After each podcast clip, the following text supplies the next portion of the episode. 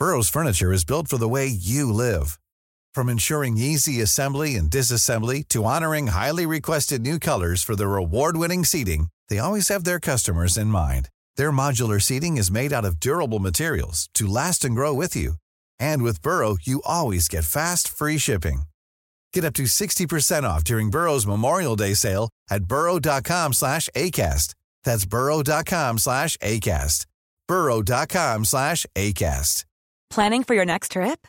Elevate your travel style with Quince. Quince has all the jet-setting essentials you'll want for your next getaway, like European linen, premium luggage options, buttery soft Italian leather bags, and so much more. And is all priced at 50 to 80% less than similar brands.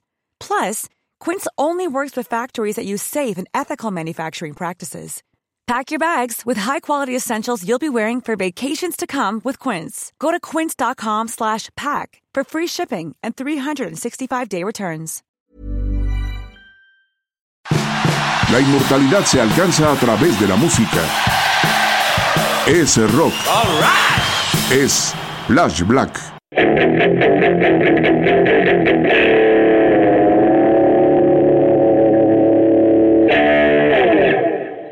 Hey, ¿qué tal? Gente bonita, gente preciosa, pero sobre todo gente amante del rock and roll. Sean todos ustedes bienvenidos y todas ustedes bienvenidas a este espacio llamado Flash Black, en el cual pues siempre rescatamos biografías, anécdotas, curiosidades sobre todo lo que este género ha emanado y jamás parará de emanar porque es un universo en expansión. Bien lo sabe mi querido colega Sergio Albite, yo soy Jorge Medina y el día de hoy tenemos un especial dedicado a la banda de Psycho Billy The Cramps. ¿Cómo estás, carnal?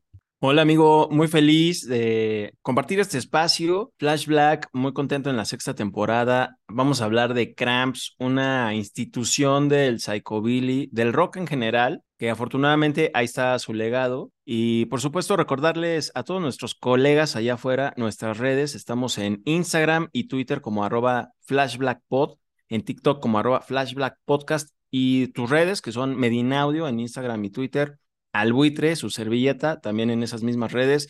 Y por supuesto también van a poder encontrar este episodio no solo en Spotify, Amazon Music y todo eso, sino también en YouTube. Estamos ahí ya subiendo todos los episodios como siempre, junto con material extra para que ustedes se alimenten de todo el rock de siempre, ¿cómo no?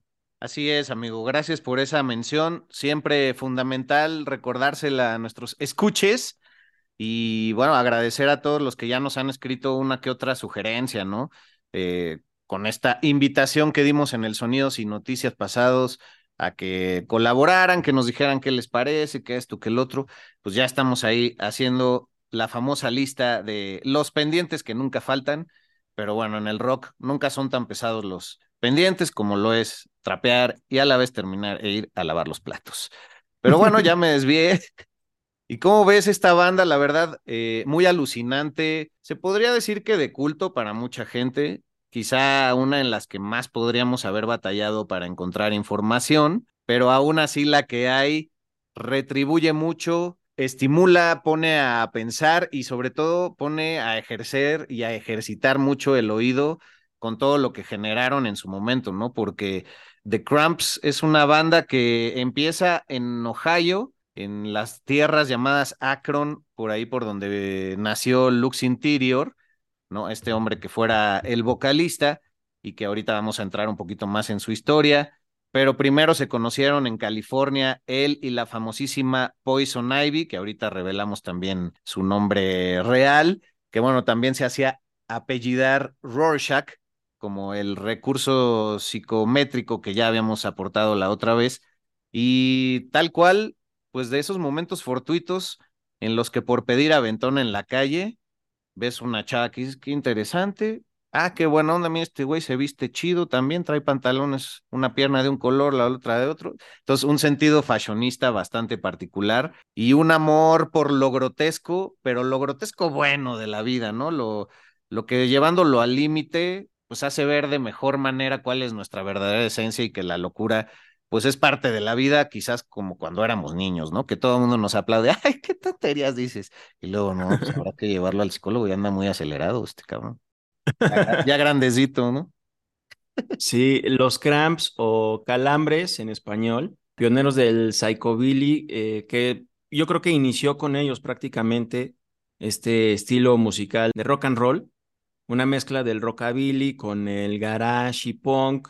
Ellos muy aventados, por decirlo así, como que no les daba pena nada probar, como bien dice, su look, los peinados, y me llamó mucho la atención de cómo se conocieron, precisamente Lux y Poison, que poquito tiempo después de conocerse y vieron que tenían muchas cosas en común, se volvieron pareja amorosa, no solo musical, y también pues esta Poison Ivy estaba en la calle pidiendo un aventón y Lux la vio, dijo, a ver, Digo, pues, a ver qué onda, pues jálate, trépate. Y tiempo después se dieron cuenta que estaban en una misma clase en el colegio de la ciudad de Sacramento ahí compartiendo este, créditos, pasándose apuntes, y dijeron, ay, tú, tú fuiste el que me dio un aventón, y ya de ahí empezó poquito a poquito la historia de los Cramps. Sí, güey, hay que subrayar que el curso en el que estaban juntos era algo que seguramente yo estaría por estudiar, o sea, algo que me podría haber pasado a mí porque soy bien hipiteca.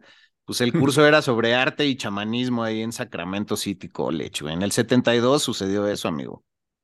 Sí, bien curioso porque pues ellos no tenían idea cuando iban en ese mismo auto y se reencuentran tiempo después en esa clase que sí, también me llamó la atención mucho porque vi la información en inglés y dije, ¿qué es? ¿Es chamanismo? Qué, qué curioso.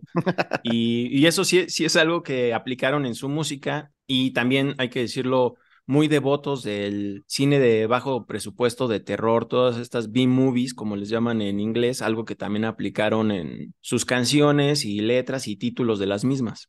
Exacto. Digamos que todo, todo viene a partir de estas películas de serie B que ya comentabas, los cómics de terror, eh, los iconos de la contracultura que tanto apreciaban estas dos figuras, ¿no? Y además rescataban canciones de los 50, de la época del Hillbilly, de la época del boogie, de la época, por supuesto, del rockabilly, y es por eso que ellos acaban siendo clasificados como entre punk, psychobilly, pero también con rasgos muy cercanos del garage e incluso del surf, ¿no? Dependiendo la etapa de, de su discografía y yéndonos tal cual a por qué se pusieron los calambres, esto viene a partir de un doble significado, no solo es una referencia a los calambres femeninos en esa etapa de una vez al mes, ya sabes, cuando viene Andrés con su menstruación, y también es una jerga para la erección.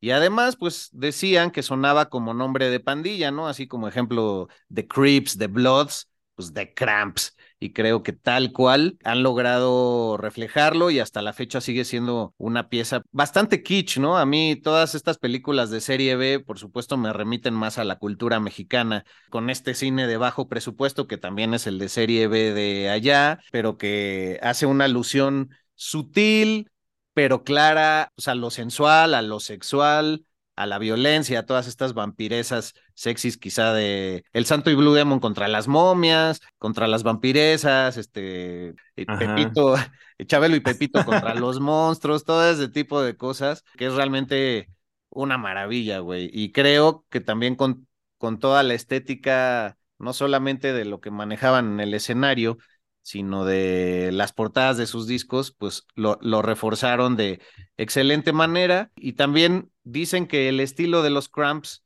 viene a partir de una canción en particular de Johnny Cash, que se llama One Piece at a Time.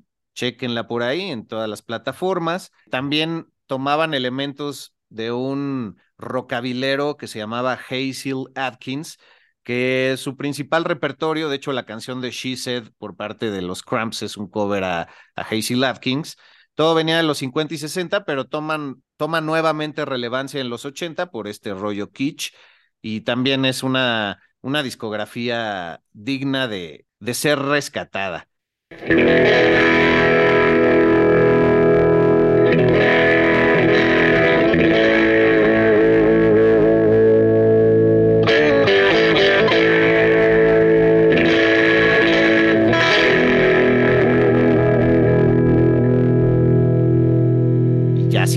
También a los nombres de los propios creadores de la banda, como Lux Interior, que en realidad pues se llamaba Eric Lee Porkheiser, y nuestra querida Poison Ivy, ya para no dejarlo ahí en el tintero, era Christy Marlana Wallace. Poison Ivy o Poison Ivy Rorschach. Y tal cual Lux Interior, pues tomó su, su mote de un viejo comercial de coches después de haber coqueteado con algunos nombres como Bip Bop o Raven Beauty. Y además, eh, Lux, pues siempre se enfocó en ser un gran frontman. Eh, me recordó mucho al camino recorrido que tuvo Iggy Pop, por ejemplo. Sí. ¿No? Con esta locura que mantenía en el escenario, este acto que hacía, que bueno, en inglés le llaman el microphone blowjob, Ajá. que es como intentar tragarse el micrófono.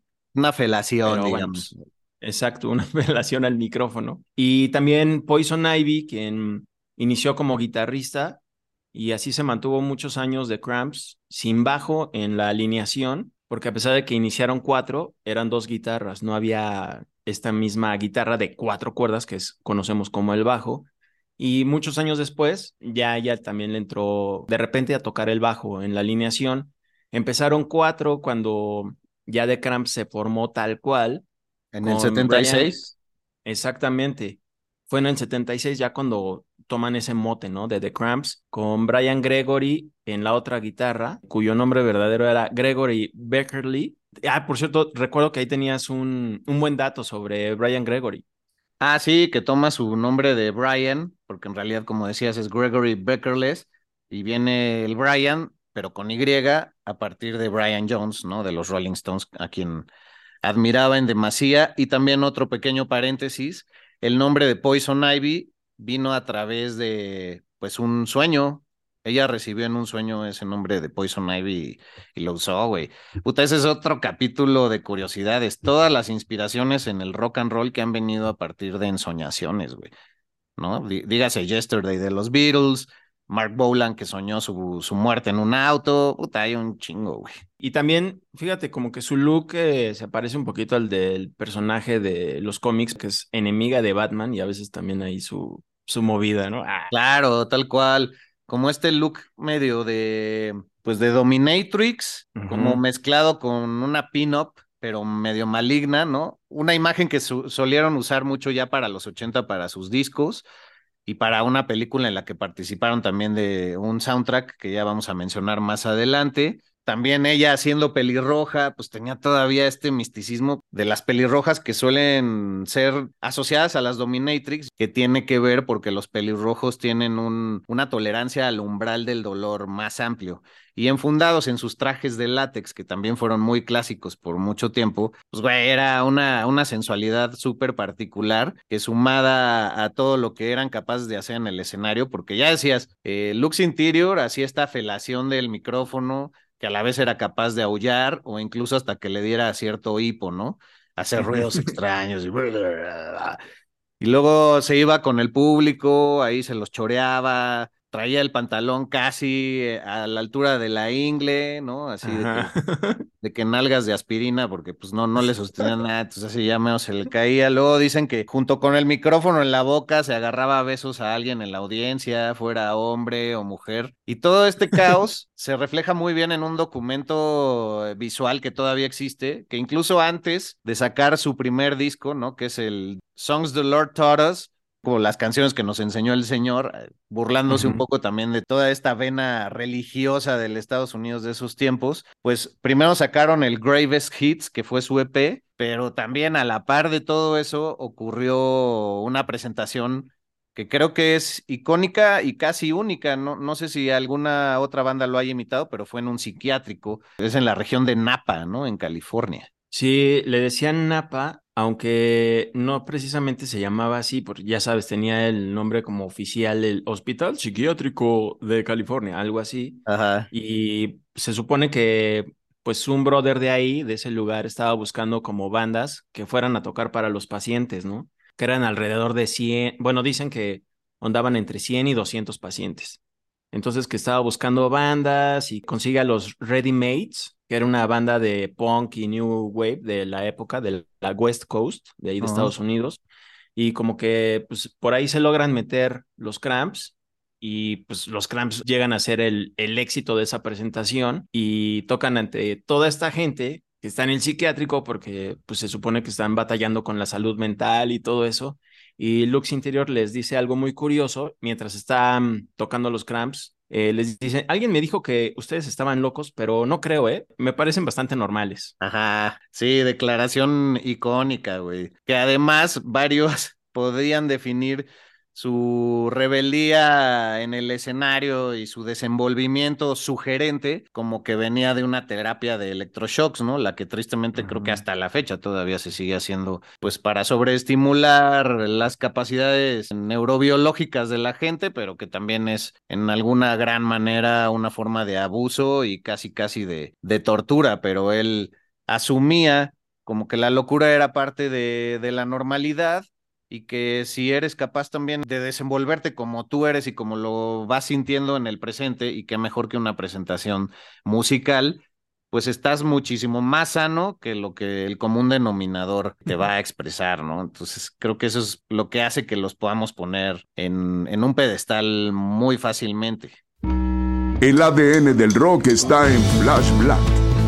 Rock por siempre en Flash Black. Sí, y una bandota además que se arriesgó porque como muchos grupos de la época, pues se fueron de su ciudad para tratar de armarla en grande, ¿no? Y es como ya llegan a Nueva York por ahí del 76, 77, forman parte de la escena del CBGBs que tanto hemos nombrado aquí en Flash Black. Sí digamos que también se presentan en este mismo lugar donde Iggy Pop hizo de las suyas. Primero a mí me sacó de onda porque creí que era un lugar en Kansas City, en la ciudad de Kansas City, que se llamaba Maxises.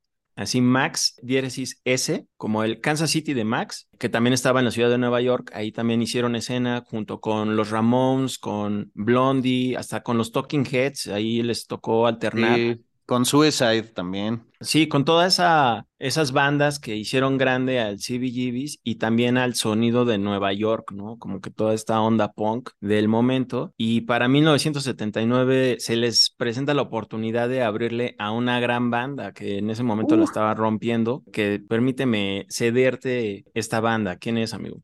Ah, bueno, una locura total. Era el disco debut por parte de The Police y los invitan para su gira por el Reino Unido, la primera gira de esa banda, y llegan como teloneros eh, los Cramps, cuando The Police estaba promocionando el Outlanders d'Amour. Qué época, ¿no, güey? Sí, una gran época porque ese disco de The Police es uno de mis favoritos.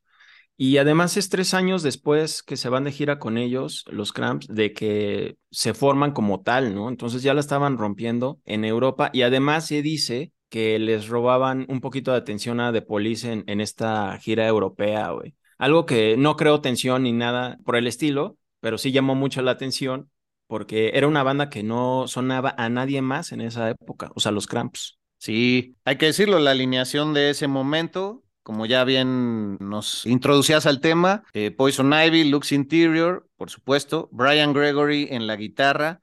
Primero jaló a su hermana un ratito a la batería Pam Balam, conocida así, y no duró mucho, luego entró Miriam Lina y luego entró Nick Knox, que ya era un hombre, pero también se distinguían por tener dos miembros femeninos en la alineación con un montón de personalidad. Y ya, bueno, fueron y vinieron un montón de personalidades.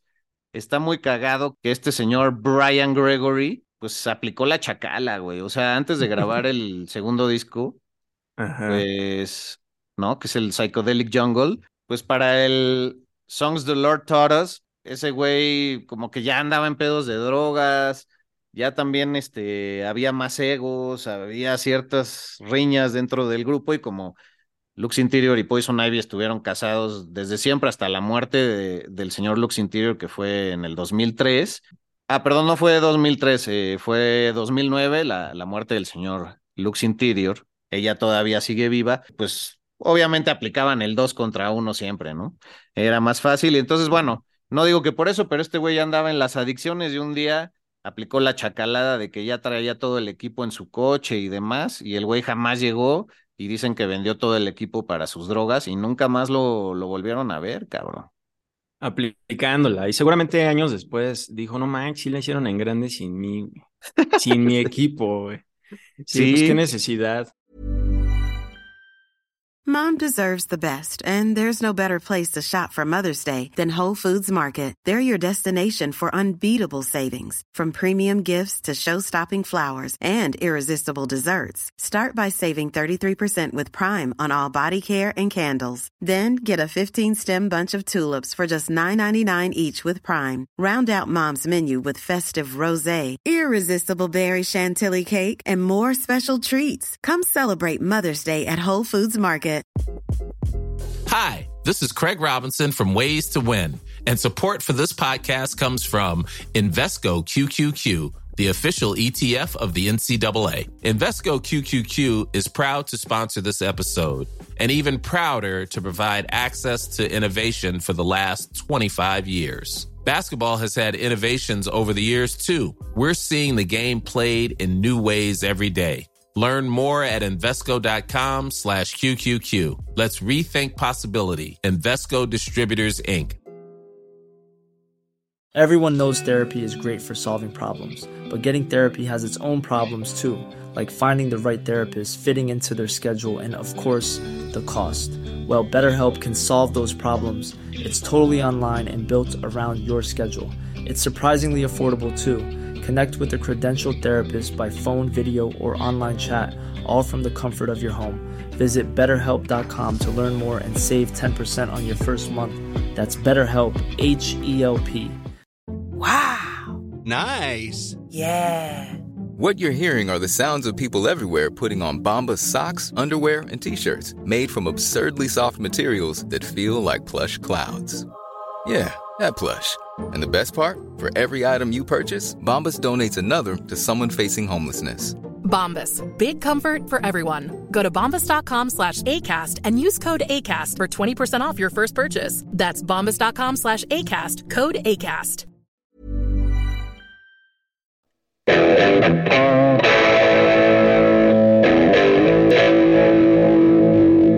De hecho, también agregar que Lux Interior se declaró fanático de Alice Cooper por muchísimo tiempo. Entonces, nuevamente, como sin querer queriendo, se ligan tantos capítulos de Flash Black eh, a lo largo de la historia con, con, lo que vamos sacando, ¿no? Primeramente, pues a Iggy Pop, que lo tenemos tan cercano, que fue el, el capítulo biográfico pasado. Pero además Alice Cooper, que fue a quien le montamos un, un gran altar desde principios de Flash Black con el primer episodio del Shock Rock, ¿no? Nadie menciona a The Cramps como ejecutores del Shock Rock, pero quizás quedaría, quedaría muy adecuado, ¿no, amigo? ¿Qué opinas? Sí, precisamente, ahora que lo dices, no, no lo había pensado así. Y grandes exponentes del shock rock, creo que mucha gente se enfoca, y me incluyo, pues en Kiss y todos ellos, pero The Cramps creo que aportaron mucho. Sin duda están totalmente enfocados en, en Psychobilly, pero aportan mucho al shock rock, también porque Lux Interior le decían en el escenario que parecía un Elvis retorcido del mismísimo infierno. eh, también hacía cosas como que un, alguna vez en un show tomó vino del zapato de un fan. Ah, es cierto. No manches.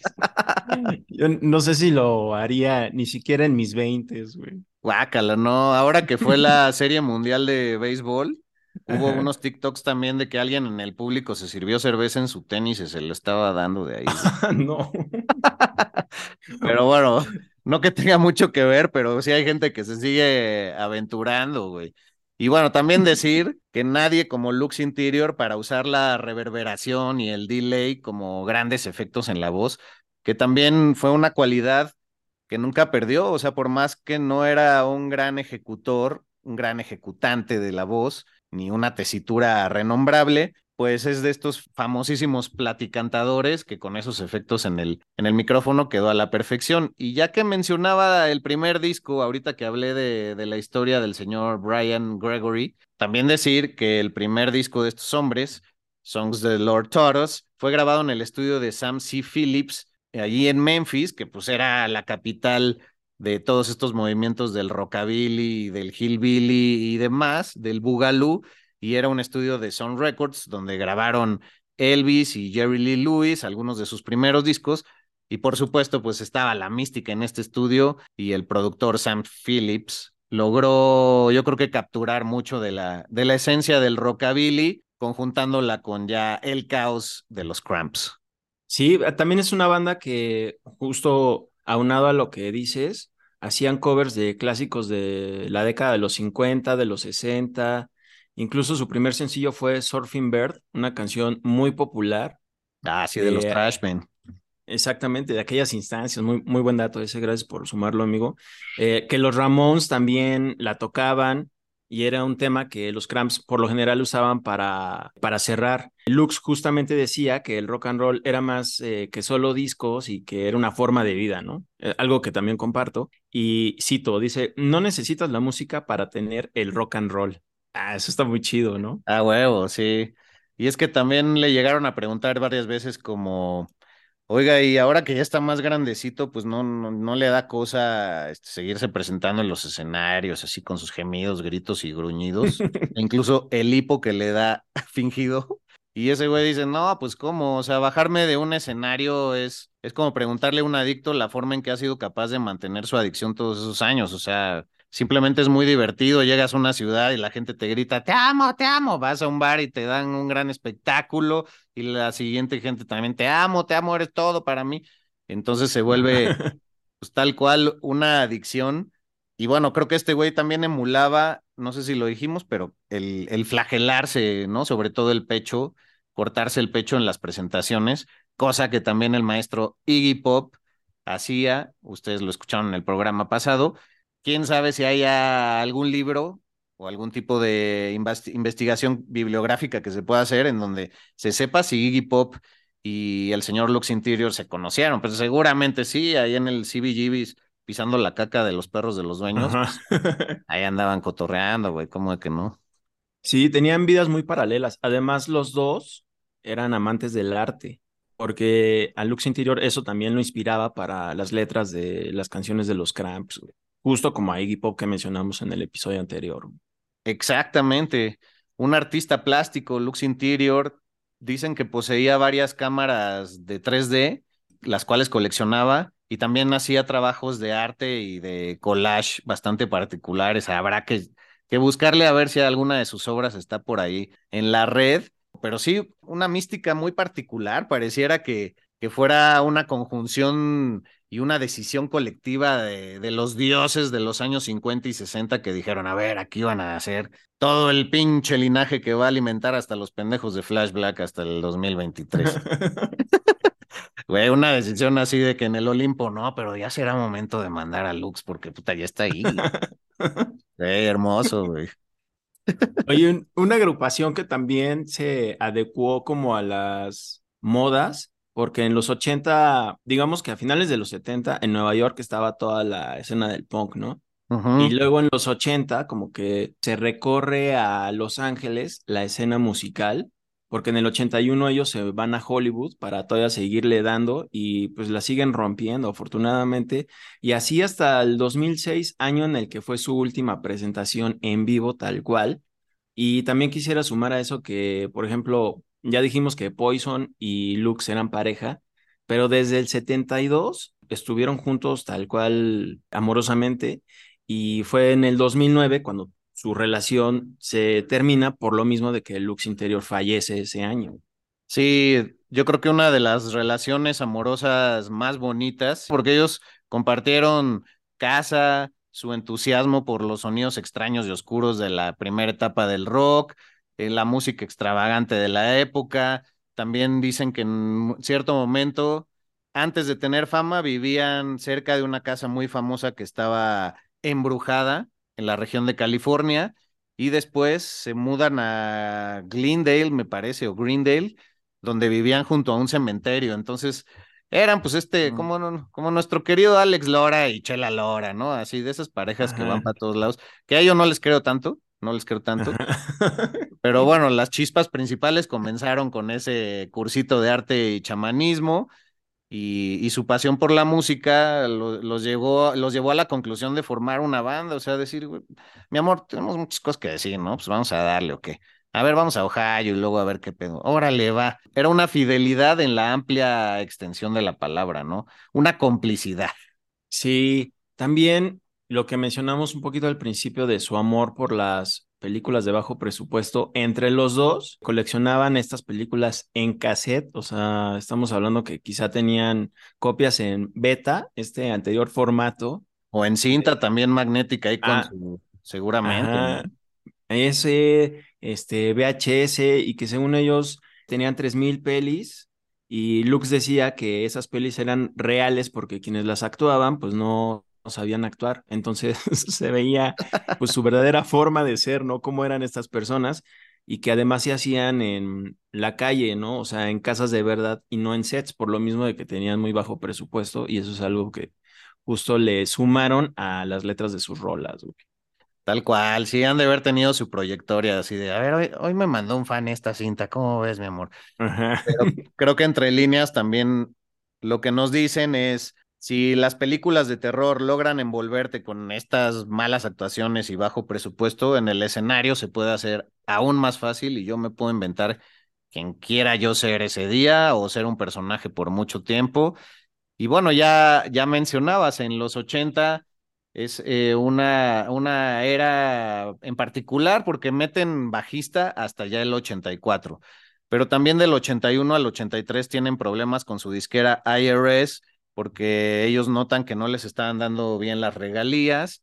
Entonces, de ese pedo que ya tenían desde antes de que los egos y que quién cobraba a quién y que se les fue este Brian con el equipo, luego pasan a esto, les sugieren que no hagan nada y, y en el Inter es donde se empiezan a clavar también en, en más de la estética de los 50 y demás. Acaban haciendo para el 85 una canción que se llama Surfing Dead, para la banda sonora de la película The Return of the Living Dead, que es del, del 85, y ya en el 86 sacan un gran disco que se llama A Date with Elvis, ¿no? O una cita con Elvis, que es donde también ya está más presente todo este rollo de, de las pin-ups como diabólicas, güey. Yo era fan de, bueno, soy fan de las películas de zombies y sí vi esa película en algún momento de los 90, obviamente ignorando al máximo que los Cramps tenían ahí que ver y, la manejaban como una secuela cómica no oficial de la primera de Night of the Living Dead de George A. Romero, de la que por supuesto los Cramps eran fans y que no pondría yo en una película de bajo presupuesto, pero sí le alimentaron mucho también esa estética zombie, la añadían a las portadas de sus discos, en los últimos, incluso ya en los 2000, ahí hablando, también se la sumaron. Entonces, todavía también pueden encontrar la discografía completa de ellos en Spotify. Incluso de los últimos discos que sacaron, la producción se oye mejorada, porque por lo general es una producción y un sonido en general minimalista del Psychobilly, pero le pueden dar, hay una muy buenas playlists en Spotify de todos los Cramps, güey. Sí, y también para el público latino, chequen lo que en México han hecho bandas como, por ejemplo, los, los exquisitos, güey, que rescatan y hacen covers de, de, los Cramps, güey. Eh, también en el, en el surf hay cosas muy particulares. Toda la estética de, de los 50 acaba creando como este rollo también de luchadores, pero medio que Richie Valens, medio que de, de lo garachero con el surf, pero la estética, pero la liberación. Ah, me parece que entre los exquisitos y Los Acapulco también crean enormes homenajes a, estas expresiones desde lo latino, ¿no? Que bandas también como los Stray Jackets, que ya usaban eh, máscaras de, luchadores y así, que al surgir en California se relaciona mucho con lo, con lo cholo, con lo pocho y, y por supuesto con pues, los pachucos, ¿no? un linaje de, mezcla de gente con cultura mexicana o latina, pero que viviendo en la frontera, como nuestro propio Germán Valdés Tintán también lo, lo reflejó, güey. No sé si le di muchas vueltas, pero es importante, güey. No, está muy bueno, es algo que justo yo no me había dado cuenta, porque también hablando de Latinoamérica y sus influencias, creo que eh, los tres de Chile, por ahí también tienen un poquito de los cramps en ciertos tracks. También eh, bandas como My Bloody Valentine, ellos dijeron ser muy, eh, haber sido más bien muy influenciados por los Cramps. Eh, Josh Homme de Queens of Stone Age incluso les hicieron un cover. También la otra banda de Homme que se llama Eagles of Dead Metal, pues ellos también tienen ahí ciertas pinceladas y hasta les llegaron a abrir un show a los Cramps, güey. Ah, güey. Qué importante, qué, qué bueno que nos clavamos en aclarar todo esto. Eh, también otra banda importante como en el pre, eh, Los Lobos, Pero yendo Ah, a, sí. a- a las que influenciaron, pues también The Gun Club, que de hecho el guitarrista de esta banda es el que entra a suplir a, a, a Brian Gregory para el Psychedelic Jungle. Y también una banda que curiosamente mencioné en el Sonidos y Noticias pasado, la de The Birthday Party de Nick Cave, que también es muy, muy influenciada por los Cramps, güey. Han estado en todos los cramps, güey. También hasta en la televisión aparecieron en un episodio de esta serie noventera que yo solía ver, Beverly Hills 90210. Y no aparecen como, ajá, como en una fiesta tocando ahí en vivo, con toda esta parafernalia y sus colores así pastel en la vestimenta. Digo, también aparecieron en el 95, ya cuando la serie iba un poco en decadencia, pero estuvieron ahí también. eh, Lux Interior hi- hizo un cameo en la película de Drácula de Bram Stoker que dirigió Francis Ford Coppola, pero no lo ves a él tal cual, realmente es un cameo de su voz, porque en la escena al inicio de la cinta, que sale Gary Oldman cuando renuncia a la religión y ya sabes, espero no estar spoilando a nadie, pero pasa al principio, cuando se muere su pareja interpretada por Winona Ryder, empieza como a mentar madres en otro idioma y esa, esa voz es de Lux Interior, güey. Y justamente Sofía Coppola, la hija de Francis Ford, o sea, el director, fue el que a quien se le ocurrió que Lux Interior podría hacer esa, esa, ese doblaje. Wow, güey. Pues algo similar pasó, pero todavía en un terreno más bizarro. Y fue para Bob Esponja, güey. Que bueno, por supuesto, multicitado en el mundo, con distintos nombres. Allá en España creo que Juan Zacates. Por acá Bob Esponja, Bob Esponja, SpongeBob SquarePants, ¿no? Para todo el mundo que pues sí le mastica el inglés. Y también ahí se crearon una banda que en un capítulo toca, ustedes lo pueden encontrar en, en YouTube, tal cual se inventan una banda que se llama The Bird Brains y cantan una canción muy psicobilera que se llama Underwater Sun. Entonces, para los fans por ahí, chéquenlo, porque, güey, excelente referencia, güey. Oye, y además sus rolas aparecen en películas y series hasta contemporáneas. Eh, salieron en Stranger Things, en esta serie de Netflix Wednesday, que pues, es como muy darks, ¿no? Ah, muy sí. gótica. Que también se hizo eh, sonidito de, de TikTok, güey, esa, esa, esa rola. Ah, que- sonido en tendencia, ¿no? Exacto. Ajá. De los Cramps ahí con todo. Hasta salió su música en The Social Network, esta película que también estuvo nominada al Oscar, en la serie de Daria, en Beavis and Butthead, en Mr. Robot y hasta en la película dirigida por Scorsese, la adaptación de Cabo de Miedo, Cape of Fear. Vámonos. Ay, güey. Oye, pues con eso creo que ya tenemos casi repasado todo lo más importante de ellos, ¿no? ¿Agregarías algo más, querido amigo? Pues que es una banda que creo que no ha sido menospreciada, pero creo que no se le ha dado el reconocimiento que merece. Muchas bandas eh, contemporáneas, como por ejemplo Muse, también les han dado reconocimiento. Por ahí tienen un cover muy chido a los Cramps. Entonces creo que si tienen chance, les interesa o no los conocen o, los, o se quieren adentrar más con este episodio de Flashback, creo que les va a servir muy bien. Y pues den- dense ahí un clavadazo en su discografía. Afortunadamente está disponible en las plataformas de streaming y hay muchos videos de ellos en vivo eh, tocando. Sobre todo visiten el del psiquiátrico, muy fácil encontrarlo.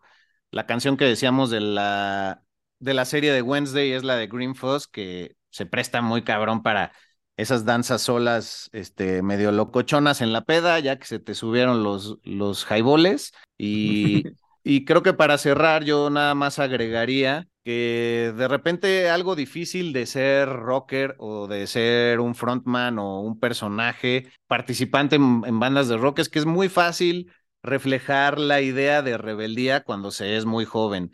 Y justo un poco lo que decíamos en el Sonidos y Noticias pasado, ¿no? ¿Quién va a tomar la batuta? ¿Quién va a hacer qué? Pero creo que los Cramps siempre supieron ligar su autenticidad a su sonido y no te fijabas tanto que si ya eran rucos pues rockeando de más, o, pues, ¿no? So- sobrejuzgando, pero también le pusieron un signo de interrogación a eso, ¿no? No solo la juventud es rebeldía, cualquier enfoque que tengamos hacia lo social, en nuestra vida, nuestras acciones, es válido y pues se vale echar desmadre por lo que uno quiera. O sea, si hay escenarios para echar desmadre, deben ser justamente los que están ligados al arte. güey. Y con la actitud que así como empezaron en el 72, se mantuvo hasta el 2006, la misma actitud. Exacto, pues descanse en paz. Lux Interior murió ya en sus 60, pero por ejemplo el, guitarrista eh, Brian Gregory murió también súper joven, güey, en los 49. Entonces, ah. este, sí, pues, pues yo creo que ya, ya no alcanzó otro coche que robarse con más equipo de música. y pues ya bailó Berta. Pero pues así terminamos una excelsa entrega de vacaciones. Ahora sí, váyanse al Via Crucis descargando sus episodios favoritos. La fila eterna en la carretera para exiliarse de la ciudad los está esperando para que disfruten varios capítulos de nosotros descargados en ese tráfico asqueroso de Semana Santa cuando esta ciudad se queda tan vacía, güey. Venga, saludas a todos y rock por siempre en Flash Black, ¿cómo no? Un abrazo, mi hermano, gracias por este episodio y un saludo a todos los que nos han interceptado. El rock no es solo un género musical, tiene que ver también con lo que tienes que decir sobre el mundo. Y aquí tenemos siempre mucho que decir.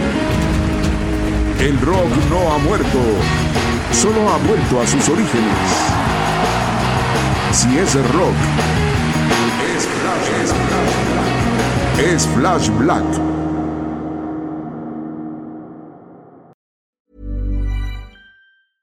Mom deserves the best, and there's no better place to shop for Mother's Day than Whole Foods Market. They're your destination for unbeatable savings, from premium gifts to show-stopping flowers and irresistible desserts. Start by saving 33% with Prime on all body care and candles. Then get a 15-stem bunch of tulips for just $9.99 each with Prime. Round out Mom's menu with festive rosé, irresistible berry chantilly cake, and more special treats. Come celebrate Mother's Day at Whole Foods Market. Planning for your next trip? Elevate your travel style with Quince. Quince has all the jet setting essentials you'll want for your next getaway, like European linen, premium luggage options, buttery soft Italian leather bags, and so much more. And it's all priced at 50 to 80% less than similar brands. Plus, Quince only works with factories that use safe and ethical manufacturing practices. Pack your bags with high-quality essentials you'll be wearing for vacations to come with Quince. Go to quince.com slash trip for free shipping and 365-day returns.